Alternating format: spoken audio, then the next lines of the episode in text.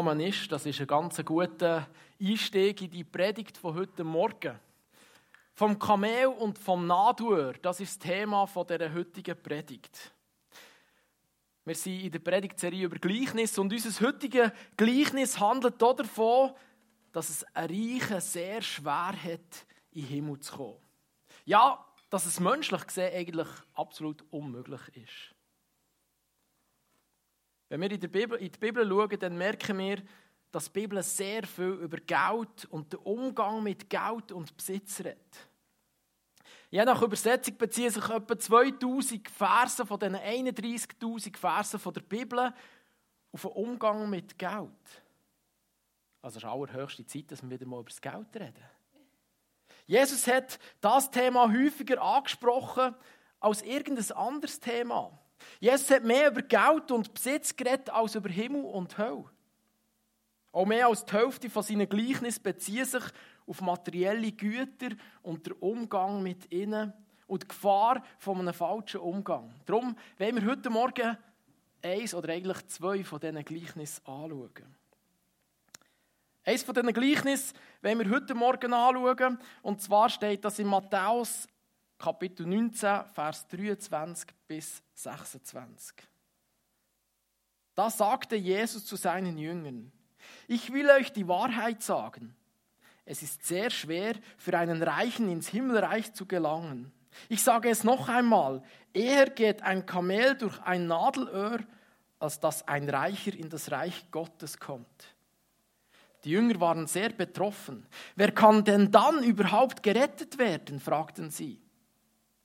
Jesus sah sie eindringlich an und sagte, menschlich gesehen ist es unmöglich, aber bei Gott ist alles möglich. Wir sehen hier auf der einen Seite das Kamel, ein prächtiges Tier. Ich hätte gerne heute Morgen eins mitgebracht, dass ihr seht, wie das so aussieht. Wir rechnen eine Schulterhöhe von 2,3 bis 2,5 Meter, also noch einen halben Meter grösser als ich. Und wenn man das Tier so sieht, wie es so dahergelaufen kommt oder mehr trottet kommt, dann sieht es auch ein bisschen wie so ein stolzes, prächtiges Tier aus. Auf der anderen Seite sieht man das Nadelöhr. Das hingegen konnte ich mitbringen. Ich habe die grösste Nadel rausgesucht, die wir daheim haben. Könnt ihr sie in der hintersten Reihe sehen? Tanja hat gesagt, sie sieht es, aber es ist schwierig zu sehen. Und dann noch der kleine Spalt, der oben am, am Ende ist, wo man sich schon schwer tut, nur einen Faden durchzubringen. Und jetzt sagt Jesus, für einen Reichen ist es genau gleich schwierig, wie für ein Kamel durch so ein Nadelöhr zu kommen. Mit Nadelöhr wird manchmal auch eine enge Stelle gemeint. Zum Beispiel im Strassenverkehr.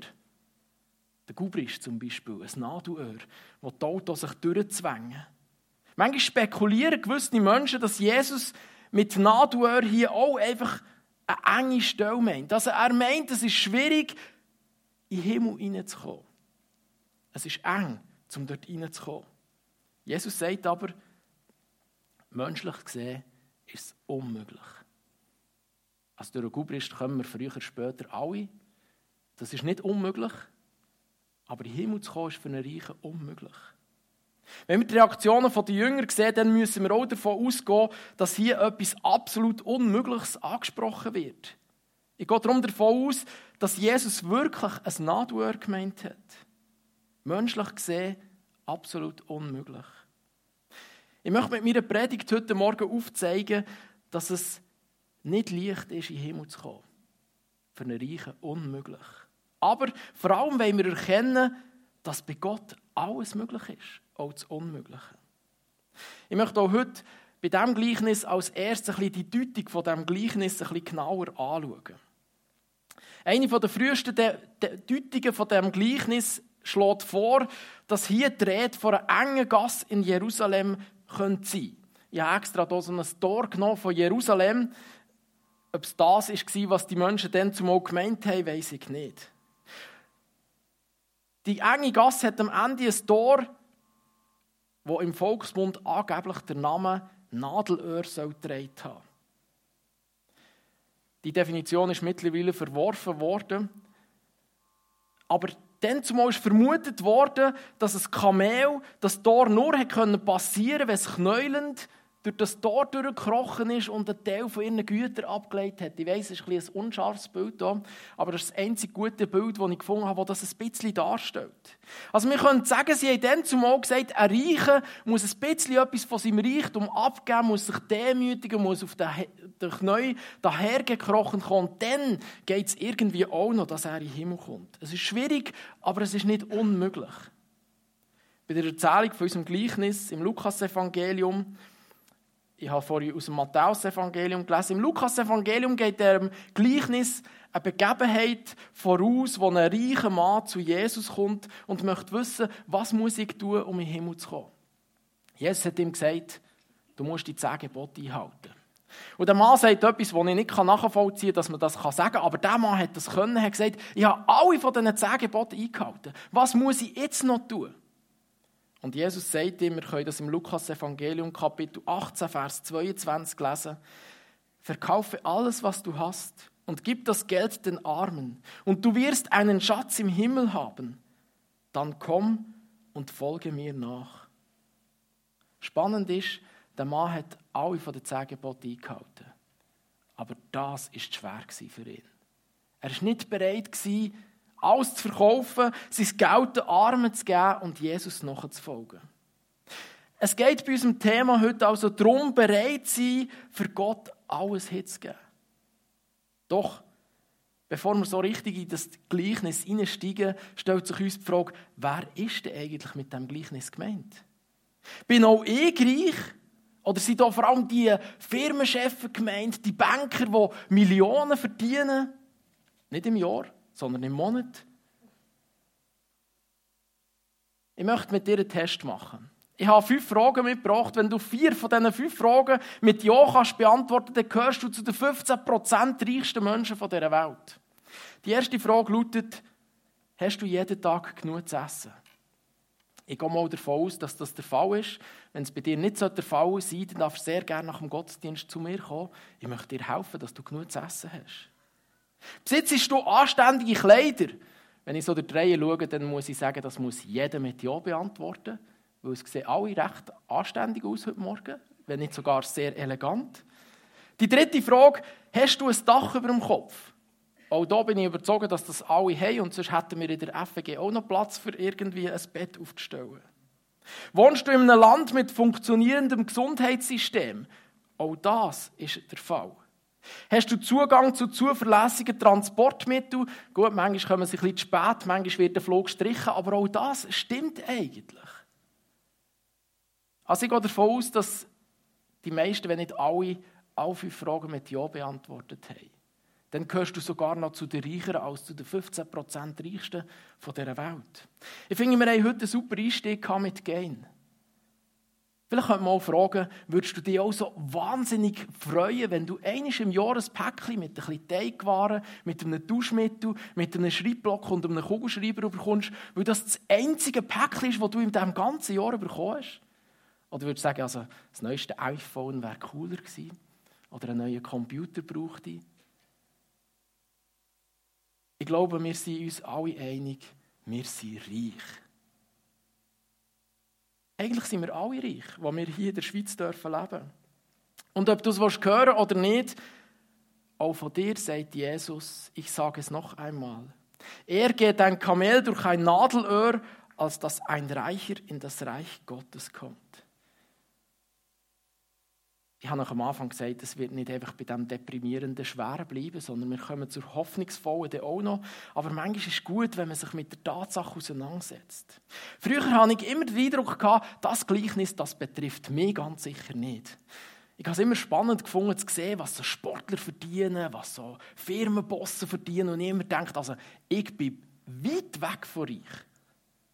Und heute muss ich sagen, dass wir in der Schweiz alle reich sind. Egal wie viel Geld oder wie wenig Geld wir haben. Wir sind alle reich. Die einen sind einfach ein bisschen mehr reich als die anderen. Und das war auch die Jünger zu dieser Zeit bewusst. Die Jünger, die Fischer waren, ein grosser Teil davon, haben gewusst, da meint Jesus auch uns. Und sie sind betroffen und sie fragen Jesus, wer kann denn dann überhaupt gerettet werden? Jesus sah sie eindringlich an und sagte, menschlich gesehen ist es unmöglich, aber bei Gott ist alles möglich. Die Jünger haben die Worte von Jesus nicht so ganz nachvollziehen. Wir müssen uns ein bisschen die Kultur von denen versetzen. In dieser Kultur ist es so dass Reichtum eigentlich immer als Segen von Gott angeschaut worden ist.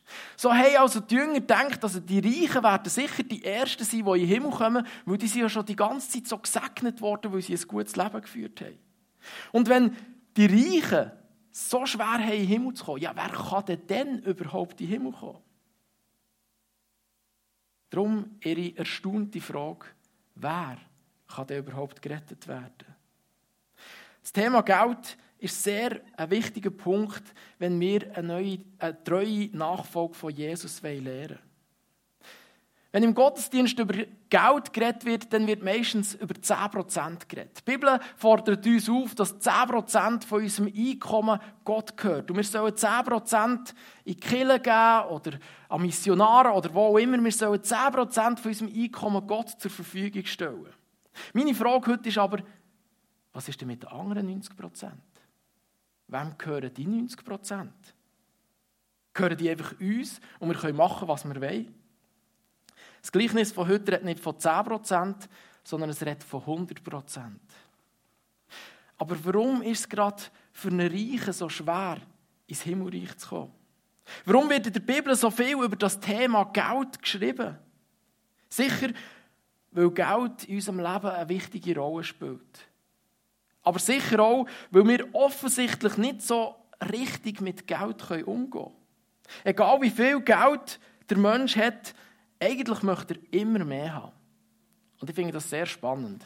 Wenn ich manchmal so die reichen Bonzen sehe und dann liest man wieder, sie haben Steuern hingezogen, sie haben unrechtmässig wieder irgendwo eine Million abzweigt und so weiter, denke ich manchmal, aber die hätten es doch nicht nötig.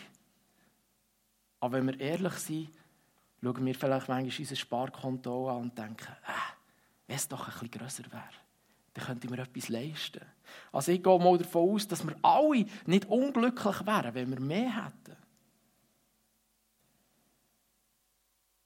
Aber es nimmt sehr oft zu viel Aufmerksamkeit, das liebe Geld. Reich sein, Reiche sind nicht unter allen Umständen vom Reich Gottes ausgeschlossen.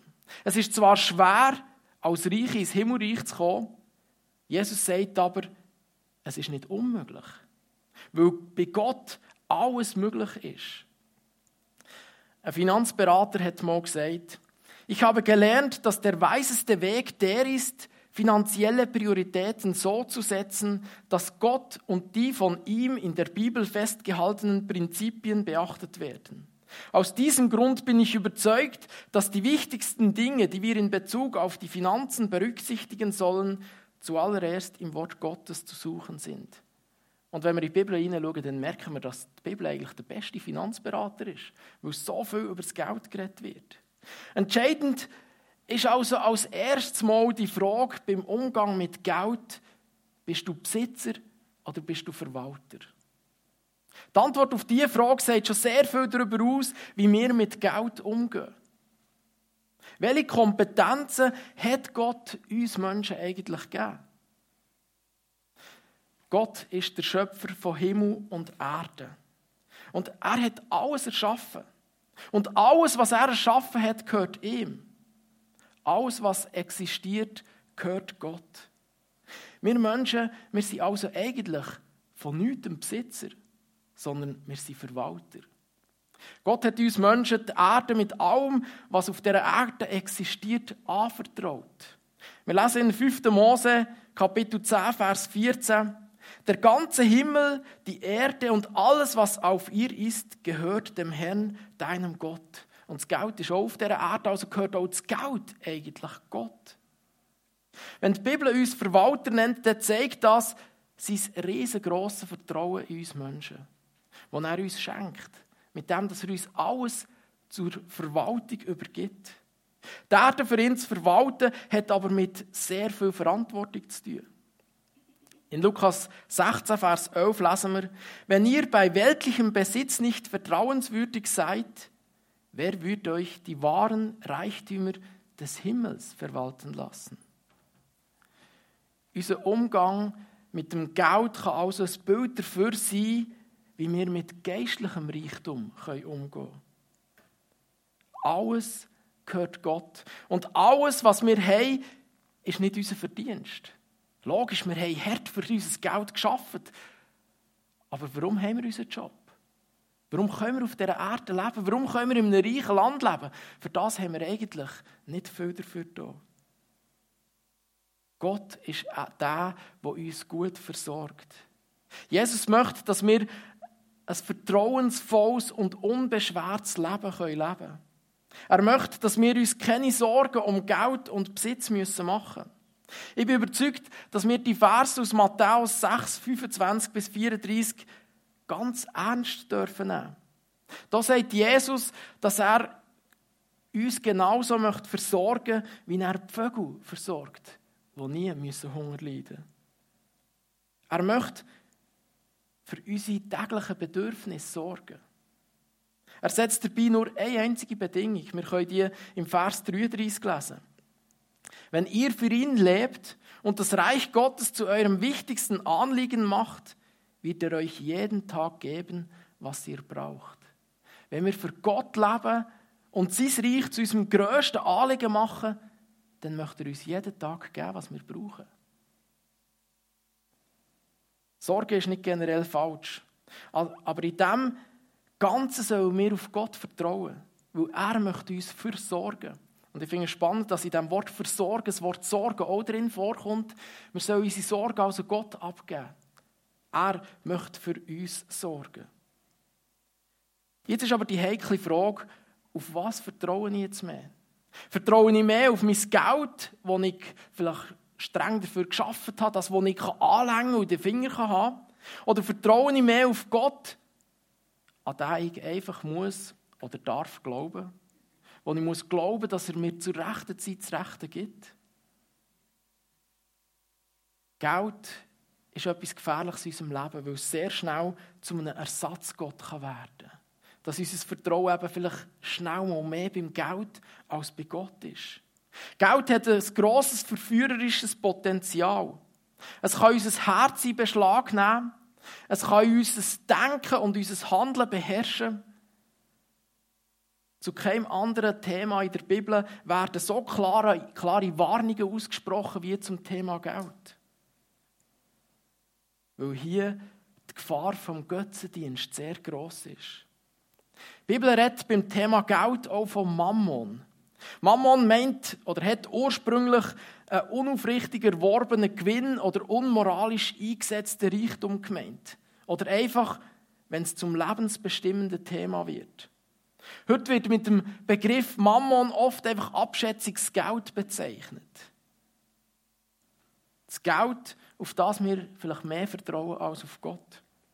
Jesus sagt in Matthäus Kapitel 6, Vers 24, niemand kann zwei Herren dienen, denn entweder wird er den einen hassen und den anderen lieben, oder er wird dem einen anhängen und den anderen verachten.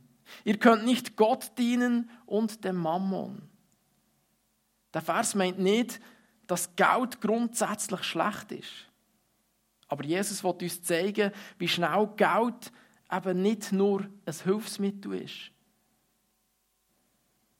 sondern dass es uns anfangen bestimmen und beherrschen Und da sind nicht nur die Reichen in Gefahr, sondern genauso diejenigen, die vielleicht wenig haben, aber sich unbedingt mehr wünschen. Unsere Kinder genießen es in der Ferien immer wieder zu den Schwiegereltern auf den Bauernhof zu gehen. Und immer wieder, wenn sie von der Ferien zurückkommen, haben sie ein einziges Anliegen. Kommt, wir sparen Geld, dass wir uns ein eigenes Haus kaufen können.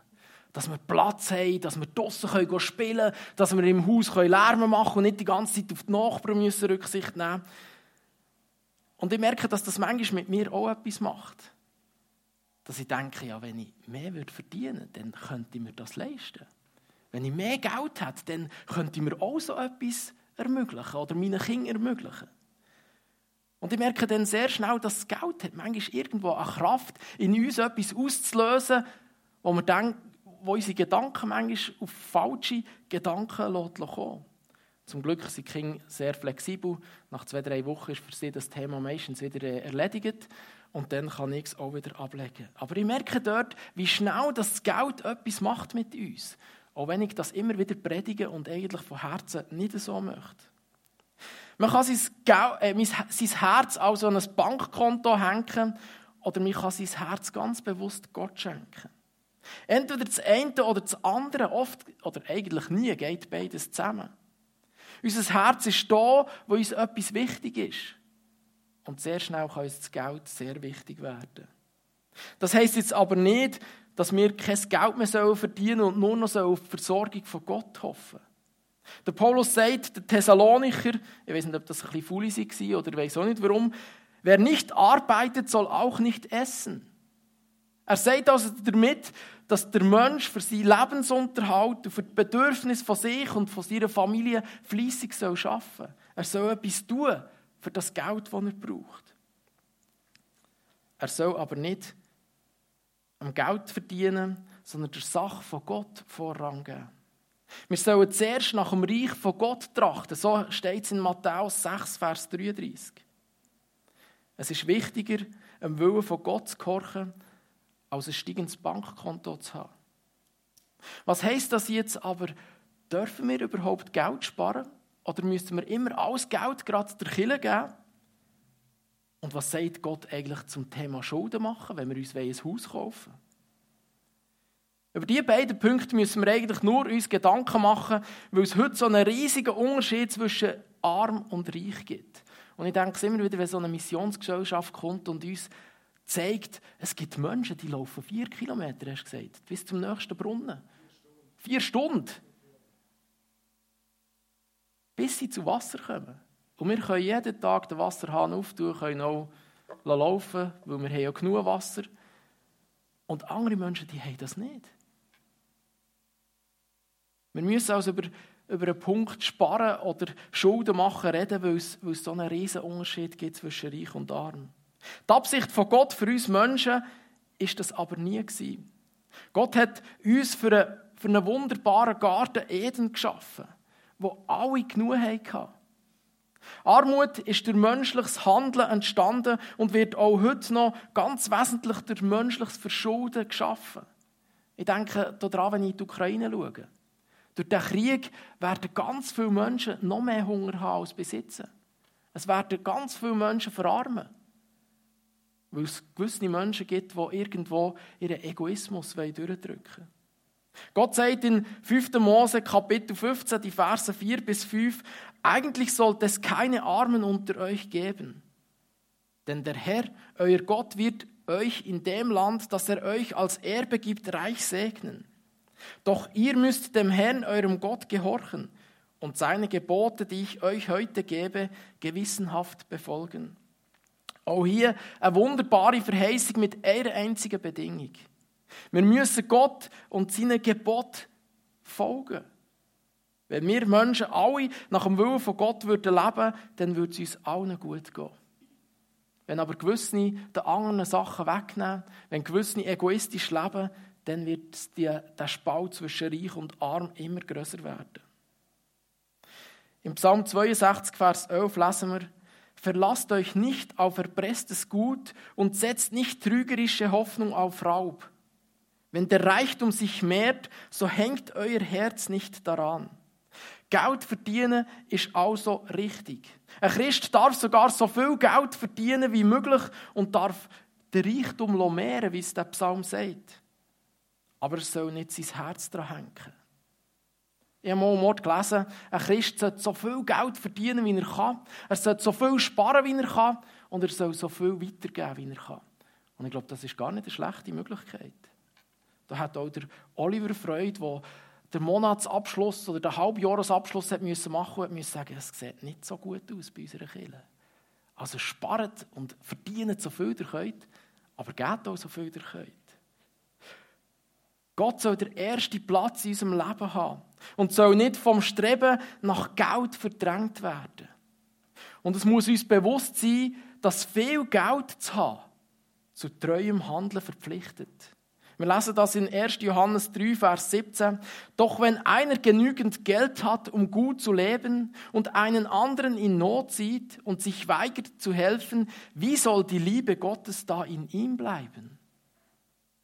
Also wer viel Geld hat, der hat eine Herausforderung vor sich. Wie geht er mit dem vielen Geld um?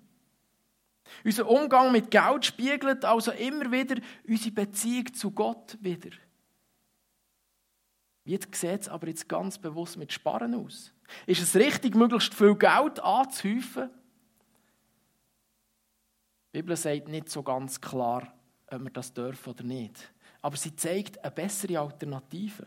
Jesus sagt in Matthäus 6, 19 bis 21, sammelt keine Reichtümer hier auf der Erde an, wo Motten oder Rost sie zerfressen oder Diebe einbrechen und sie stehlen können.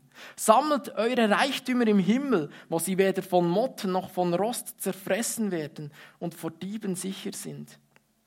Denn wo dein Reichtum ist, ist da ist auch dein Herz. Das heißt nicht, dass wir nicht für später etwas auf die Seite legen dürfen. Ich glaube, das ist sogar sehr wichtig. Es heißt nicht, dass wir nicht für bestimmte Ziele sollen dürfen sparen. Es meint aber, dass die Rendite bei dem, was wir für Gott einsetzen, immer grösser ist. Bei Gott gibt es keine Spesen auf deinem Konto. Es gibt auch keine negativen Zinsen, wenn du ein gewisses Maß angespart hast. Gott verspricht uns sogar bis zu hundertprozentiger Verzinsung auf dem, was wir für ihn sparen. In 1. Timotheus 6, Vers 6 bis 10 lesen wir, Wahrer Glaube und die Fähigkeit, mit wenigem zufrieden zu sein, sind tatsächlich ein großer Reichtum. Schließlich haben wir bei unserer Geburt nichts in die Welt gebracht und wir können auch nichts mitnehmen, wenn wir sterben. Deshalb wollen wir zufrieden sein, solange wir nur genug Nahrung und Kleidung haben. Menschen, die reich werden wollen, geraten nur in Versuchung und verstricken sich in so viele dumme und schädlichen Wünsche dass sie letztlich ins Verderben und in ihren eigenen Untergang stürzen. Denn die Liebe zum Geld ist die Wurzel aller möglichen Übel. So sind manche Menschen aus Geldgier vom Glauben abgewichen und haben sich selbst viel Schmerzen zugefügt. Ich finde es spannend, dass das in der Bibel steht. Also schon vor 2000 Jahren haben sie die gleichen Herausforderungen gehabt wie wir heute. Wir sollen also nicht einfach Geld ansammeln, sondern vielmehr können und sollen wir uns unvergängliche Schätze sammeln. Bei Gott im Himmel. Indem wir mit Freude Geld und Besitz zu seiner Ehre für Menschen oder Projekte einsetzen. Wir haben heute Morgen etwas gehört, das man ganz praktisch unterstützen können. Und nicht selten beschenkt Gott, wenn wir grosszügig weitergeben. Die einen haben vielleicht mein Intro im Newsletter, ich glaube, vor drei Wochen gelesen, als ich das geschrieben habe. Wir waren als Familie letzten Monat ein bisschen herausgefordert. Ich habe meine Rechnungen gezahlt, diesen Monat. Da sind Zahnarztrechnungen dazugekommen, da ist eine Autoreparatur oder einfach Service dazugekommen. Dann sind die Steuerrechnungen gekommen und ich gemerkt, das wird so knapp im nächsten Monat. Und dann bin ich zu Susanne gegangen und gesagt, wir müssen einfach unser Haushaltsbudget reduzieren. Wir hatten sehr viel Besuch, also haben wir auch für die Haushaltung mehr gebraucht. Auch unsere Ukrainer haben ein bisschen auf unser Haushaltsbudget geschlagen. Und ich habe Susanne das am Ende gesagt. Und am Donnerstag habe ich ein Kuvert bekommen mit der Begründung, ich möchte euch ein bisschen Geld geben, oder nicht nur ein bisschen, ich möchte euch Geld geben für die vielen Besuche, die ihr habt. Und weitere drei Tage später haben wir auf dem Bankkonto einen größeren Geldbetrag getroffen mit der Bezeichnung «Freie Ukrainer» als Unterstützung. Und ich habe es mega cool gefunden. Wir haben das nicht jetzt einfach jeden Tag oder jede Woche so erlebt, sondern genau in dieser Woche, wo ihr Susanne gesagt hat, es wird knapp, es könnte nicht ganz länger, ohne dass wir uns Ersparten müssen angreifen müssen. Und es ist für mich ein Bild, dass Gott treu ist und uns versorgt, dort, wo wir grosszügig weitergeben. Und ich möchte euch ermutigen, wenn ihr das auch weiterleben wollt, Geht doch auch grosszügig weiter. Fragt Gott, wo dir etwas unterstützen wo dir etwas weitergeben Geld sparen kann manchmal sehr wichtig sein. Aber es soll nicht vom Investieren ins Reich von Gott abhalten. Sparen ist vor allem wichtig, damit wir uns in schlechten Zeiten nicht verschulden. Also uns geht es nicht schlecht als Familie, weil ich eben gespart habe oder weil wir gespart haben und Geld auf die Seite gelegt haben, genau für solche Situationen. Aber es ist wunderbar, wenn man sieht, dass Gott sogar sagt, hey, du darfst das Ersparte behalten, ich gebe dir das auch ohne das lenkt. Wir sollen uns nicht verschulden, weil da dazu sagt die Bibel, dass Verschulden eine gewisse Versklavung ist, die wir möglichst vermeiden sollen. In Sprüch 22, Vers 7 lesen wir, so wie der Reiche über den Armen herrscht, so wird derjenige, der Geld leiht, zum Diener seines Gläubigers. Also, versteht mich nicht falsch, wenn ihr ein Haus kauft, dann könnt ihr das, also ich nehme an, die meisten nicht ohne Schulden zu machen. Aber auch dort ist wichtig, dass man das möglichst schnell zurückzahlt, dass man nicht abhängig ist von einer Bank oder von irgendeiner Personen. Wir haben jetzt viel gehört, ich habe viele Bibelverse angefügt, einfach, dass ihr nicht denkt, das ist alles von mir erfunden, sondern die Bibel redet wirklich extrem viel klar über das Thema. Ich möchte mit euch noch ein bisschen einen praktischen Umgang anschauen. Wie machen wir es denn, dass wir als Reiche trotzdem in den Himmel kommen? Wie können wir der Macht vom Geld widerstehen und einen guten Umgang mit dem uns anvertrauten Geld leben? Wie können wir es schaffen, als reiche Schweizer in den Himmel zu kommen? Denn was nützt es einem Menschen, wenn er die ganze Welt gewinnt, dabei aber seine Seele verliert? So lesen wir es in Markus 8, Vers 36. Entscheidend ist, dass Geld uns nicht wichtiger wird als Gott, sondern dass Gott uns wichtiger ist als alles, was wir haben als all unser Besitz, aber auch als das, was wir vielleicht gerne würden besitzen. Wenn wir Gott gehorsam sind und das tun, was er von uns möchte, dann dürfen wir wissen, dass es möglich wird sein, auch als Reiche in den Himmel zu kommen. Denn bei Gott ist alles möglich. So steht es am Schluss von unserem Gleichnis. Es wird für uns möglich, wenn wir Gott an erste Stelle von unserem Leben setzen und nach seinem Willen leben wollen. Eine freiwillige, aber verbindliche Hingabe an Jesus sprengt die Ketten von der Macht vom Geld in unserem Leben. Es hilft uns, die richtigen Prioritäten zu setzen. Wir dürfen uns also über Gottes Versorgen freuen. Wir dürfen Geld und Besitz nutzen und genießen in unserem Leben. Aber wir sollen nicht unser Herz daran hängen. Wenn wir viel haben, sollen wir mit anderen teilen. Denn geben ist ein riesiges Privileg, das Gott auch uns schenken möchte. Das auch im Geber Freude und Dankbarkeit auslösen kann. Ich weiß nicht, wie ihr seht, aber wenn ich so Sachen sehe, hier, mit einem Päckchen können wir Menschen eine unglaubliche Freude machen. Dann möchte ich noch mehr Päckchen machen. Weil das etwas ist, das einen Wert hat. 30 Franken mehr oder weniger haben, macht in uns nicht den Unterschied wie bei den Menschen in diesen Ländern, wo es ein riesiges Geschenk ist. Jesus ratet, Schätze im Himmel zu sammeln. Das können wir tun, wenn wir auf die Stimme vom Heiligen Geist hören und dort, wo er uns zeigt, grosszügig sein. Es heisst jetzt auch nicht, dass du jedem Bettler Geld geben musst, sondern frag Gott, wo möchtest du, dass ich mein Geld investiere? Wo möchtest du, dass ich grosszügig bin?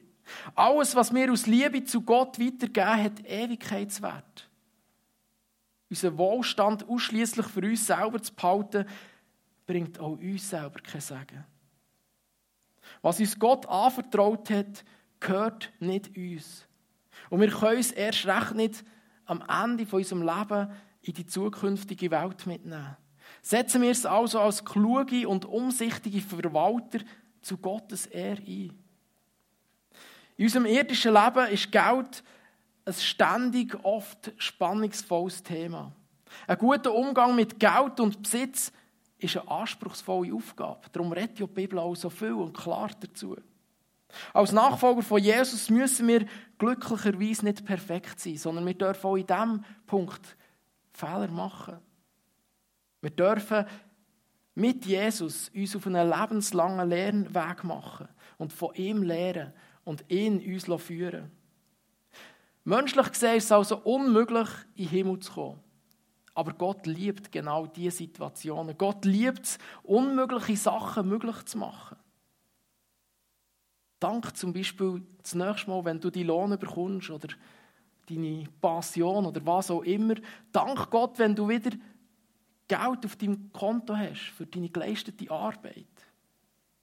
Und frage ihn, wie du das Geld ganz praktisch sollst einsetzen Und ich bin überzeugt, wenn du das tust, dass du mit viel oder mit wenig Geld glücklich und erfüllt darfst leben. Ich bete. Vater im Himmel, ich möchte dir danken, dass du ein grosser Gott bist. Und ich möchte dir danken, dass du uns reich beschenkst. Ich möchte dir danken, dass du all das, was wir in unserem Leben uns anvertraut hast, dass wir als gute Verwalter dafür sorgen können. Ich möchte dir danken, dass wir in einem reichen Land leben was nicht selbstverständlich ist. Dass wir reiche Schweizer dürfen sein. Ich möchte dir danken, dass wir immer wieder Geld auf unserem Konto haben. Und ich möchte dich bitten, dass du uns hilfst, dass wir einen guten Umgang damit haben. Dass wir von dir dürfen erkennen, wo dass wir Geld auf die Seite legen für später oder für etwas Spezielles. Aber dass du uns auch zeigst, wo dass wir grosszügig sein sollen.